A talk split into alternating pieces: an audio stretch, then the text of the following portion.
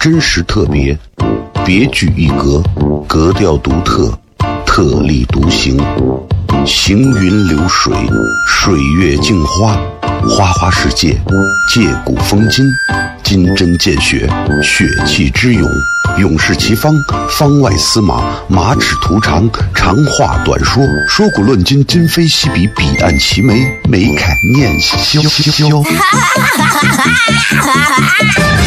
FM 一零一点一，陕西秦腔广播，周一到周五每晚十九点，笑声雷雨，好好听听。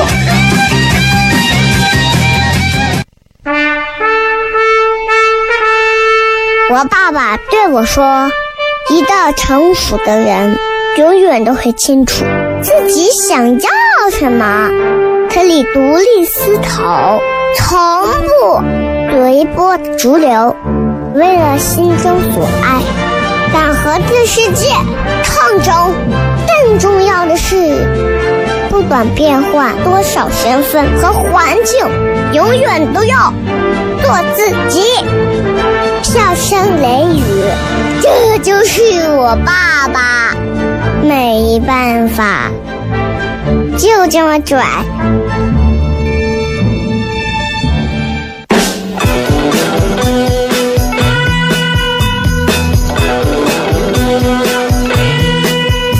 She's all you'd ever want. She's the kind I'd like to flaunt and take to dinner.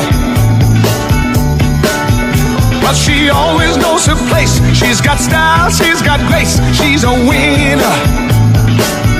Hello，各位好，这里是 FM 一零一点一陕西秦腔广播西安论坛。周一到周五晚上十九点到二十点为各位带来这一个小时的节目《笑声雷雨》。各位好，我是小雷。No 咱们回来好好跟大家先从这个广告最近就少多了啊，咱们就开始聊会儿天儿。先说一下今天我们的互动的这个话题啊，今天的互动话题在微博上有四个字形容你现在的生活。我最近越来越意识到一点，就是呃，我的精神领域的一位男神王小波先生说的话：生活正在不可避免的走向庸俗，真的是这样，不可避免的走向庸俗。各位，你们仔细想想，越琢磨这个话，你会越觉得很悲伤，但是这是真的。各位，生活正在正在不可避免的走向庸俗。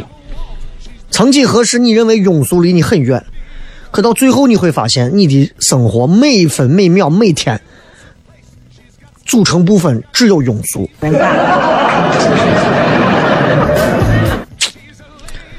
唉，真的没办法。有时候有些人这自己长得不好看，但自己呢外貌协会的，对吧？丑了，你说还可以医学美容整形一下，对吧？你说有些人天天为这种事情烦的头大，你头大没有办法解决。还有的人有心眼儿啊，心眼儿这个东西啊，我觉得是，如果你想多了就是小心眼儿，想少了你是缺心眼儿，一直想是死心眼儿，不想就是没心眼儿。你知道吧？就是哎，这个 怎么说？怎么说啊？就是听节目啊，尤其像咱听广播的朋友，其实我给大家一个心态，我经经常这么讲，就是听广播，我不管大家听别的节目是怎么样的啊，这一档节目只要你说把广播晚上七点说哎一零一，我听一会儿这个小雷啊，那你就心态，我觉得是这样调整的，把我当做一个伴随的背景声音，陪伴着你。可能某天我的某句话说到你心里了，可能我很长一段时间都没有说到你心里，怎么办？某天某句话说到你心里，你不用啊，觉得说呀，这个主持人多牛，不用也犯不着啊，我有可能是抄的。你只需要把那句话在自己内心去咀嚼咀嚼，然后还到你的生活当中，对你的生活有益即可，对吧？很多朋友听咱节目多少年了，从大学啊、高中啊，整经常来听看我演出的。哎呀，我从高中听你节目，大学听你节目，怎么怎么样的？现在一个个结婚的有娃的，感觉我好像是一，我好像我真的有这么多年吗？想了一下，好像真有啊，真有这么多年，很悲伤啊，很悲伤，但是也很开心。就是也许我节目当中的某几句话，真的影响和改变了一些人，真的好，真的好，我觉得这个是真的好的。呃，但我不需要你说来，哎，你你因为哪句话，电台哪个主持人小雷说了哪句话，呀，让你觉得受用，然后你因此改变了自己的人生轨迹，啊，更好了。你不需要给我颁个锦旗，也没有人会这么干。那你如果听了一听了半天，都不知道我在讲啥，听不到你心里，怎么办？最简单的办法就是直接换台松管。语言类节目就是这样，啊，说到你心里了，驻足多听一会儿；说不到你心里了，再听一会儿。确实说不到心里，转身离开。为啥？因为这个人主观的话语，也许和此时此刻客观的你无法达成一致，这很正常。这也就是为啥你看现在很多中国人啊，不太愿意听别人讲道理。任何人只要在网上讲道理，俺往死喷你。换句话说，大多数国人骨子里头是有一种不服的精神。我不行，你上去了。你说啥都不行，就是这样，就是这样。我昨天晚上两点多工作完，然后我再回微信公众号，然后有人就跟说：“你昨天节目说的啥嘛？烂成啥了？我一句都听不懂，讲的是个啥嘛？” 然后我就笑了，我就给他回我说：“你一句都听不懂，这还赖我呀？一句都听不懂，你还听完了？”你这样的智商以后就告别广播这么一个简易的一个东西吧，对吧？啊，就是这样。你喜欢你就多听，不喜欢换台听歌听 CD。啊，你说我车上没有 CD 只有磁带，活该，啊，对吧？你你你要说呀，我不愿意听，不愿意听没有关系，谁玩谁痛快，不玩别败坏。啊，你爱听就好好听。都不需要你夸谁，你不爱听，你也没有必要说不听上课就骂人家，这是素质人品的问题，对不对？听相声，哎，爱听就好好听，不听，哎，我讲的不行，我讲的是个啥玩意儿素质问题。最可悲的是，绝大多数人陷入到这样一种庸俗的怪圈当中，哎，不可自拔。那还是相信听咱节目的人不属于这一类啊。我觉得这个是这个是好的。呃，这个忘了要说啥。嗯啊，对，这个礼拜呃礼拜六、礼拜天两天，因为礼拜六晚上有唐蒜的演出，但是礼拜六晚上我在深圳演出。礼拜天晚上我在广州演出，所以礼拜六晚上的糖蒜的演出呢，会是一个更有意思的一场演出啊！我们会有很多的开放美的新演员上场，带来一些内容，而且票价是我们正常商演的二分之一还要再低，也是希望大家能够给他们一些年轻人一些更多的机会，让大家能看到啊，即便他们段子水平啊，可能哎比小雷不行啊，比小雷其他的还也差一点，很努力。我觉得这个就很不容易。任何一个行业都需要新鲜的血液、新鲜的力量，对吧？包括我自己做了三年，我都认为我现在必须要不停的学习、不停的充电。我觉得，我就我就意识到这个行业对我来讲是有帮助的，因为我做了单口喜剧这个行业、喜剧范畴的行业之外，我开始意识到学习充电的重要性了。我做了十年的电台节目，我也会不停的去充电学习，因为每期节目一个小时，你要不停的说。我最多的时候一天上四个到五个小时的节目，不同的节目风格都是我一个人带班，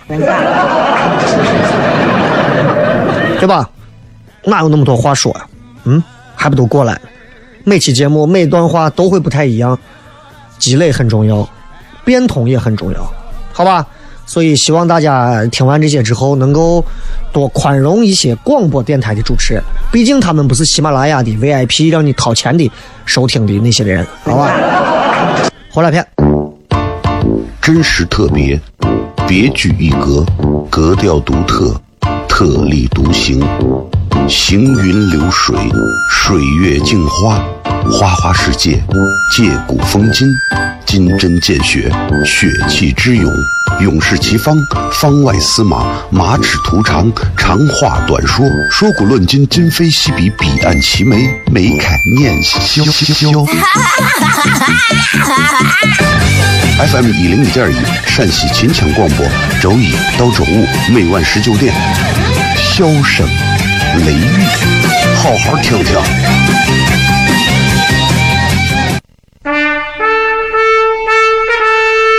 我爸爸对我说：“一个成熟的人，永远都会清楚自己想要什么，可以独立思考，从不随波逐流，为了心中所爱，敢和这世界抗争。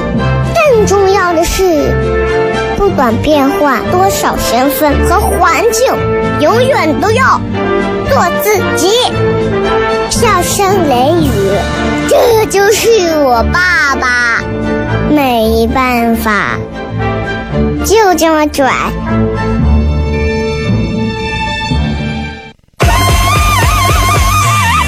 两大牵手，专属行字。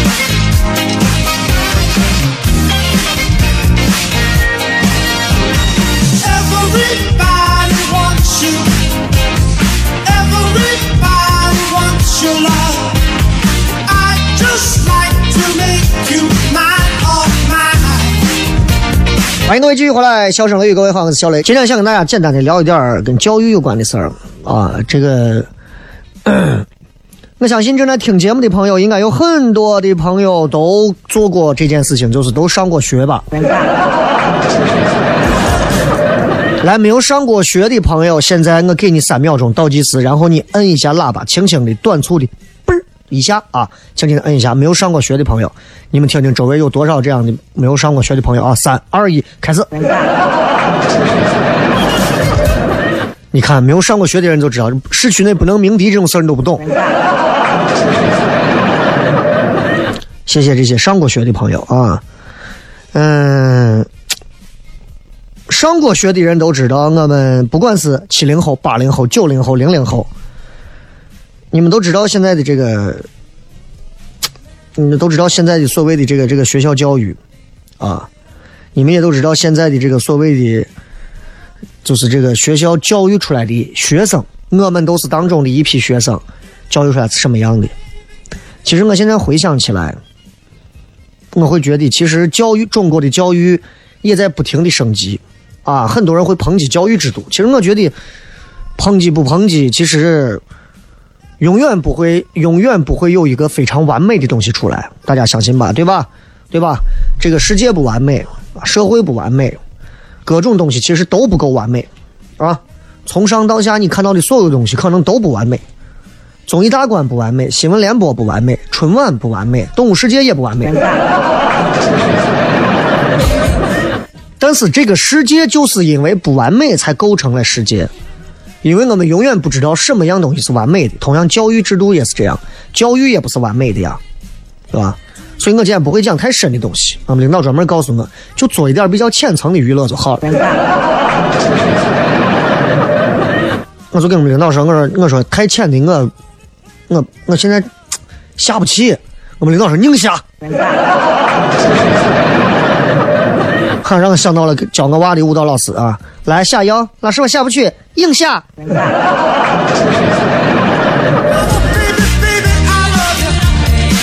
很多人可能会有这样的一种心态，就是如果再选一次，我绝对不会再选现在的那个以前那个学校。很多人会觉得学校教育出来的孩子们千篇一律、千人一面。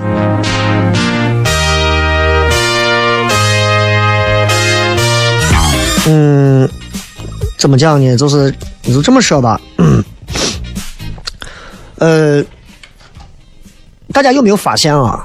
大家有没有发现啊？就是我们在曾几何时的这个考试当中，我们曾经回答过很多道语数外啊各种的问题答，然后我们写个答。但是你现在回想起来，那些题目对我们此刻的生活有些许的帮助吗？我不知道大家，我只能很主观的说，我我认为帮助微乎其微，微乎其微啊！为啥这么讲？就是很多的题目。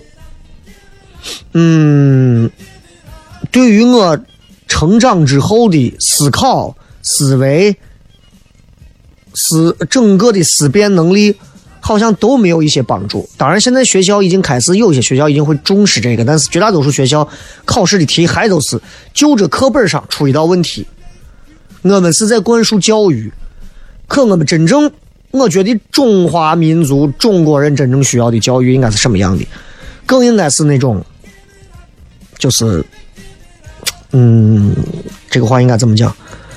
一种真正培养人能力的一种教育。我觉得我们中国的教育现在已经在这么短短的这几十年的时间里，已经换了很多的，升级了很多的软硬件的东西。当然，课本上的那个画面的审美还是差一点。这个是值得我们深思的东西啊，深思的东西。我前两天看了个文章。挺有意思的，啊，就是应该好像是小崔说的，说他侄子读高二，他侄子读高二，高二的一个学生考了一道历史题，这个历史题讲的啥呢？说成吉思汗的继承人窝阔台，公元哪一年死？最远他打到啥地方？各位知道的朋友来摁一下喇叭。我历史啊。学了一整了，全部交回学校，让学校寄到俺屋啊，一块迁到祖坟里了。成吉思汗我知道，成吉思汗还有继承人吗？我不知道，继承人叫个啥？窝阔台？窝阔台是个东西还是个人？公元哪一年死？我哪知道哪一年死啊？他最远打到哪儿？哦，他的继承人又打了。很多的朋友应该跟我一样啊，哼，对这一部分的历史非常的生疏，答不出来，不要丢脸，答不出来很正常。这个世界的知识太多了，一个人说这都不知道，你问他一个宇宙外的知识，吓死他，对吧？后来就帮他帮他侄子找资料找资料，他说我到现在我都知道最后那个资料，这个窝阔台打到啥地方呢？这个名字很奇怪啊，是叫窝阔台吧？就这么念嘛。打到现在的匈牙利附近，就就大概就是这么一个事情。然后呢，他给他侄子找完这条答案之后，他有一次发现，美国世界史也考了一个类似这样的问题，但是美国世界史的这道题目不是这么考的，不是这么问的。不是说谁的继承人什么时候死的，然后他最远打到哪儿？不是这么问的。他的题目是这样回答的，是这样说的：问成吉思汗的继承人啊，窝阔台，当初如果没有死，当初如果没有死，欧洲会发生什么变化？试着从经济、政治、社会三方面分析。我一听这是啥？这是典型的我们现在做的脱口秀、单口喜剧的思路。明白吧？各位，你们想一想，单口喜剧演员我们在场上说脱口秀的这些思路就是这么来的。如果历史问题，比方说雷锋啊是哪一年牺牲的，做过哪些好事，我们普通的问题是这样的。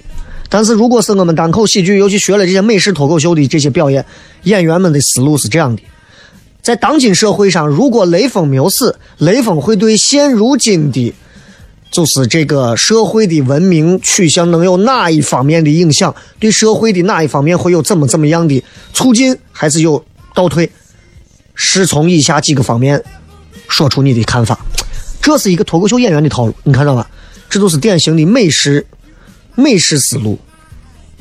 所以你想想这道问题，各位，我问一下，如果你知道，你会怎么回答？你会怎么回答？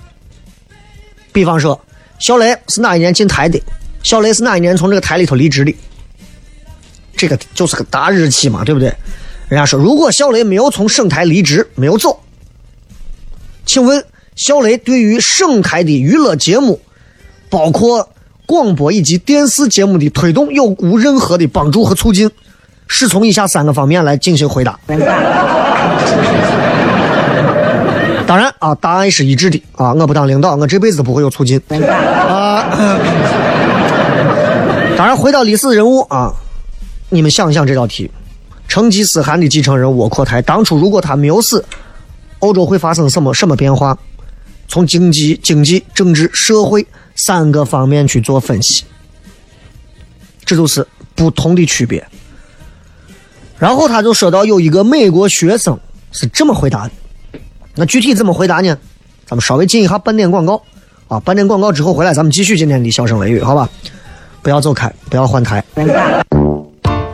真实特别，别具一格，格调独特，特立独行，行云流水，水月镜花，花花世界，借古风今，金针见血，血气之勇，勇士齐方，方外司马，马齿图长，长话短说，说古论今，今非昔比，彼岸齐眉，眉开眼笑。FM 一零五点一，陕西秦腔广播，周一到周五每晚十九点，笑声雷雨，好好听听。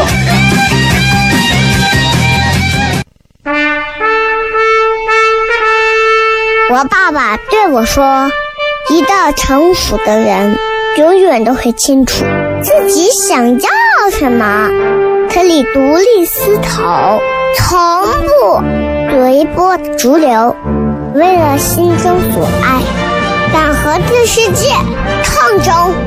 更重要的是，不管变换多少身份和环境，永远都要做自己。”笑声雷雨，这就是我爸爸，没办法，就这么拽。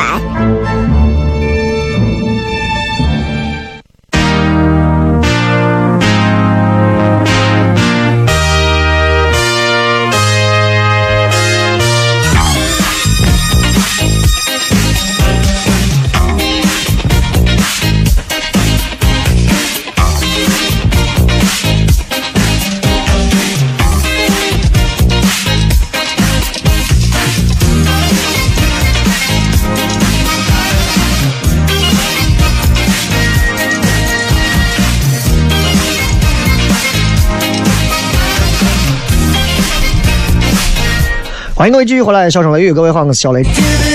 咱接着回来继续啊。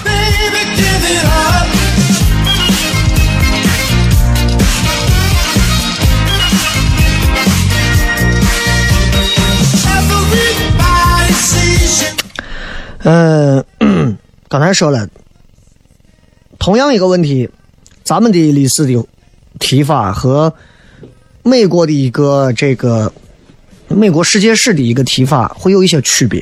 其实我们在这个区别当中要找到一些小细节。美国世界史在问到成吉思汗继承者窝阔台啊这个问题的时候，他没有说他是怎么死的，哪一年死的，最远打到哪儿。他是说，如果这个人没有死，欧洲会发生什么变化？经济、政治、社会几个方面去分析。然后他说到有一个学生是这么回答的，你听一下，我都听了，我就觉得哇，这种教育方式出来的娃们其实还挺有意思的。为啥他有自己的想法啊？说。如果这个蒙古领导人当初没有死，那可怕的黑死病可能就不会被带到欧洲。后来才知道那个东西是老鼠身上跳蚤引起的鼠疫啊！但六百多年前黑死病在欧洲猖獗的时候，谁知道那个叫鼠疫？如果没有黑死病，神父修女也不会死亡。神父修女如果没有死，就不会有人怀疑上帝的存在。如果没有人怀疑上帝的存在，也就不会有了意大利佛罗伦斯的文艺复兴。没有文艺复兴，西班牙、南欧就不会强大，西班牙无敌舰队就不可能建立。如果西班牙、意大利不够强大，盎格鲁撒克逊啊就会提早二百年强大，日耳曼会控制中欧，奥匈帝国就不可能存在。害怕不？然后他们给的分没有具体分儿，都是 A、B、C、D 嘛，对吧？要不然就是 excellent 给个 E 啊。老师一看说棒，分析的好，但他们没有分数啊，因为这种题目老师是没有标准答案的，可是大家都必须要去思考。其实我就一直希望有一天我能在一所学校，老师给我一个非常开放式的问题，我用我的思考给他一个答案，老师鼓励我，哇，我觉得我每我真我每天都想上课。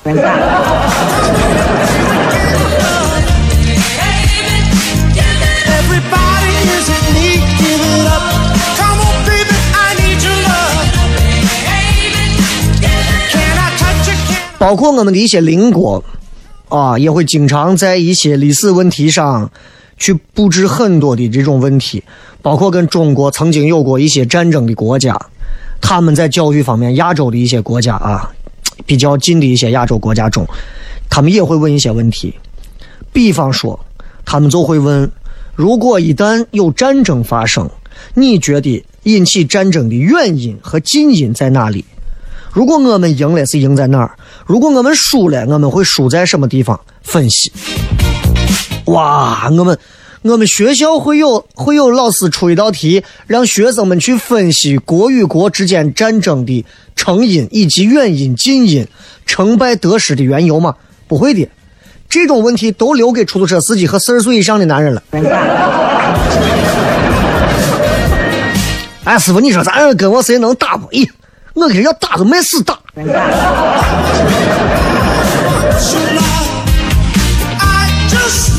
很多的一些学生，他们会有那种答案，他们会通过地理环境、地理位置、历史成因变化各种去告诉你，如果某国跟某国要是打起来，会因为哪个地方、哪个地方的海域、哪个地方的领空、哪个地方的这个啊、背界界呃就是界限啊有什么问题，然后导致了哪些摩擦，然后会在多少年后可能会引起战争。哇，我觉得能让孩子们去做这样的一些深谋远虑的啊、高瞻远瞩的也好，或者是一些独立思考的锻炼，很厉害。而且能出这样题目的人和能写这样答案的学生，很可怕。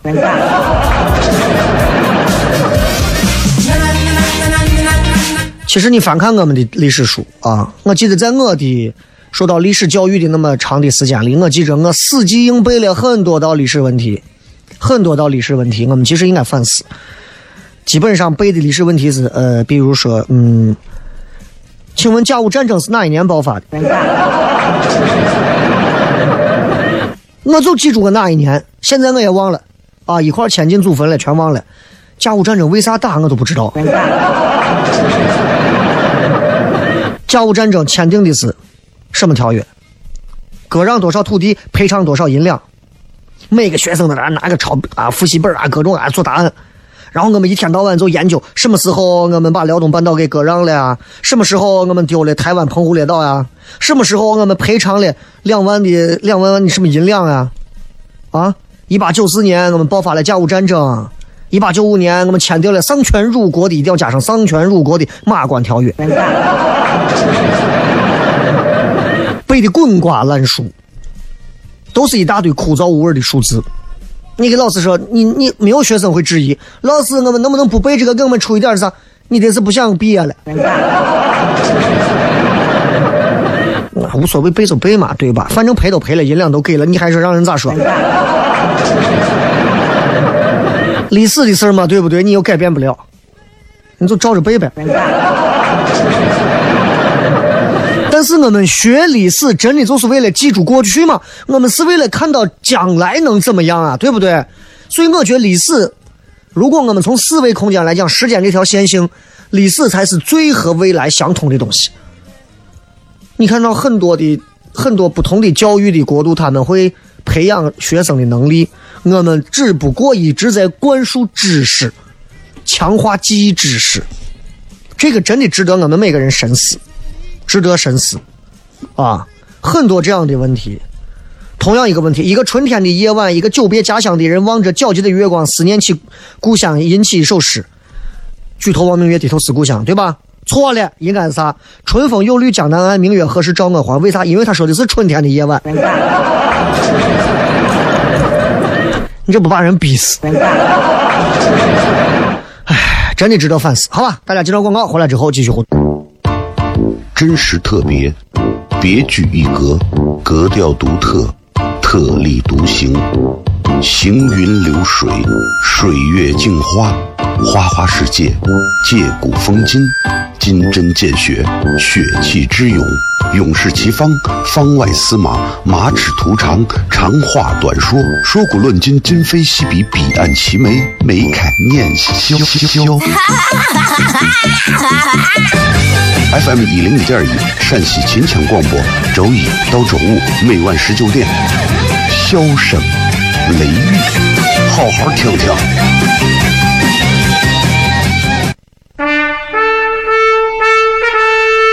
我爸爸对我说：“一个成熟的人，永远都会清楚自己想要什么，可以独立思考，从不随波逐流，为了心中所爱，敢和这世界抗争。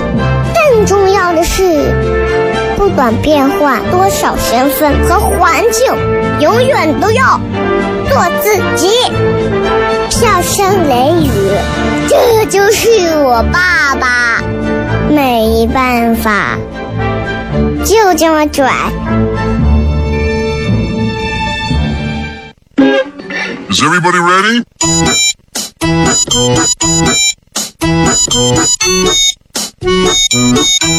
Hello, honey, you look so sunny. Without your feeling, I fade away. Honey, so sweet and sunny. My heart is aching. I beg you stay. 咱继续回来啊，来看一看啊，来看一看，I love you so. Oh, oh, oh. 看一看各位发来的各条有趣的微博当中的留言。四个字形容一下你现在的生活，每个人都是四个字啊。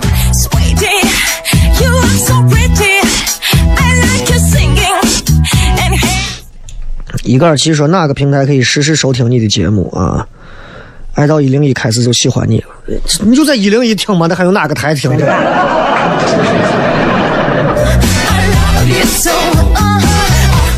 范欧说啥叫生活？哈，一个连生活还没有的，嗯嗯，过二字。敌人在哪里说？唉，烂怂成马。一个人评价自己的生活烂怂成马，你可想这个人对自己的生活，你想你多值得人羡慕啊！嗯，我挑一些有意思的啊，这个乌斯托克说我的生活十点下班，一般只有专业技术人才和高端服务岗位的朋友才能在十点以后才下班。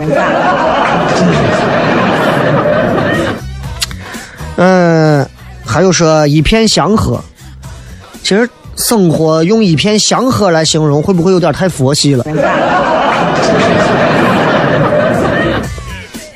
还有人说我的生活是充实丰富啊。其实你有没有发现啊？我们每天都觉得自己空虚的朋友，永远意识不到充实是什么。其实充实特别简单，每天你只要认真的给自己安排一到两件事情，认真的把它做好，就已经足够了。你比方说，我今天健身是一件事情，然后呃，在办公室安静一个人写段子是一个事情，两件事情下来，我觉得啊，我非常充实，真的。比我去录了七八十个电视节目都开心。就是你突然意识到，工作跟工作之间，除了那些所谓的光鲜和体面之外，最重要的是你内心的充实。真的是年龄到了。再看。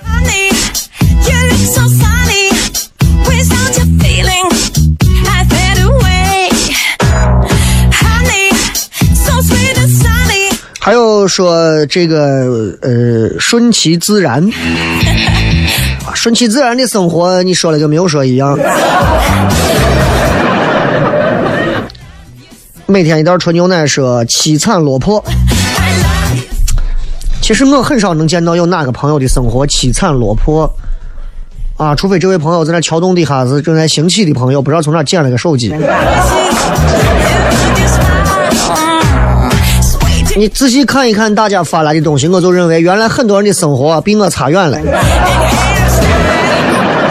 我给你们念一下这些人的生活啊：平淡无奇，哼，凄惨落魄，一团乱麻，苟且偷生，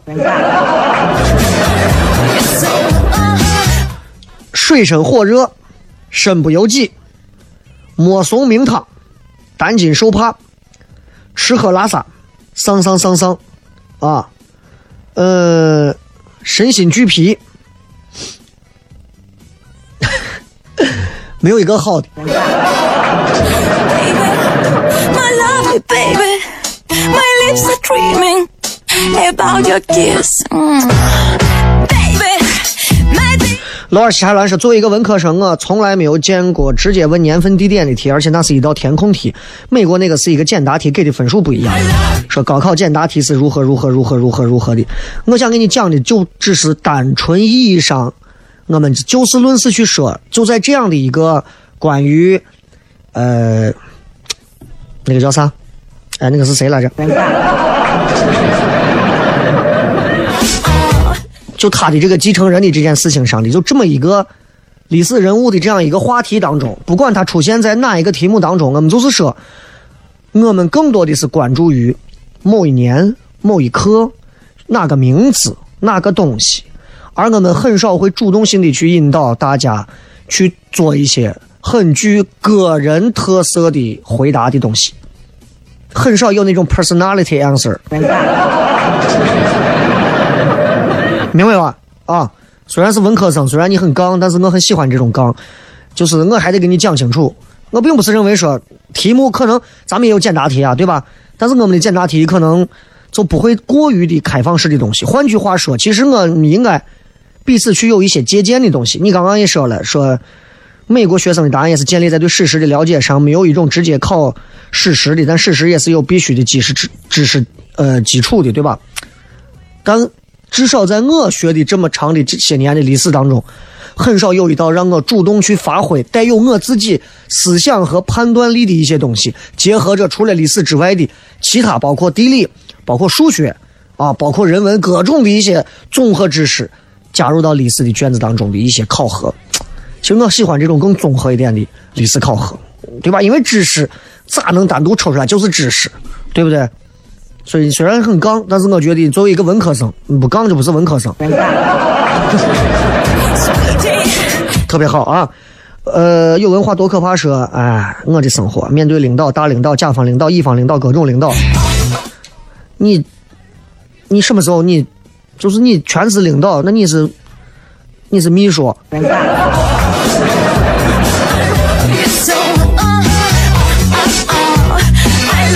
好吧，今天就跟大家讲这么多吧。最后时间送各位一首好听的歌曲，结束咱们今天的节目。然后明天晚上继续啊，希望大家继续来按时收听《笑声雷雨》，蜻蜓 FM 可以在线直播，喜马拉雅 FM 可以重播。昨天已经上传了九月份的重播节目了，结呃这周结束之后会把本周的直播节目全部也上传，好吧，拜拜。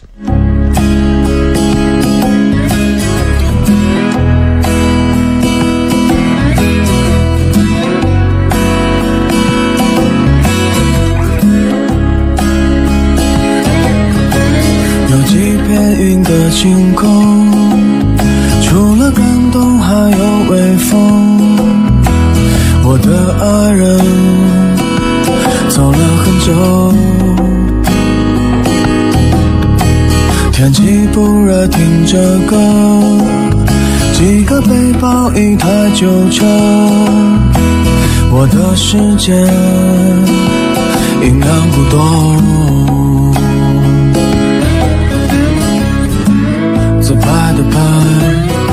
拍到室外。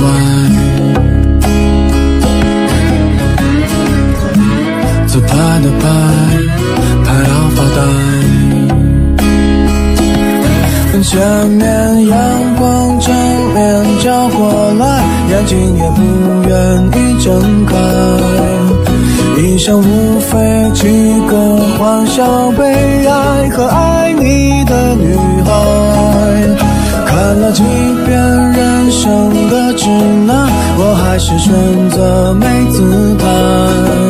目前最有趣的等待。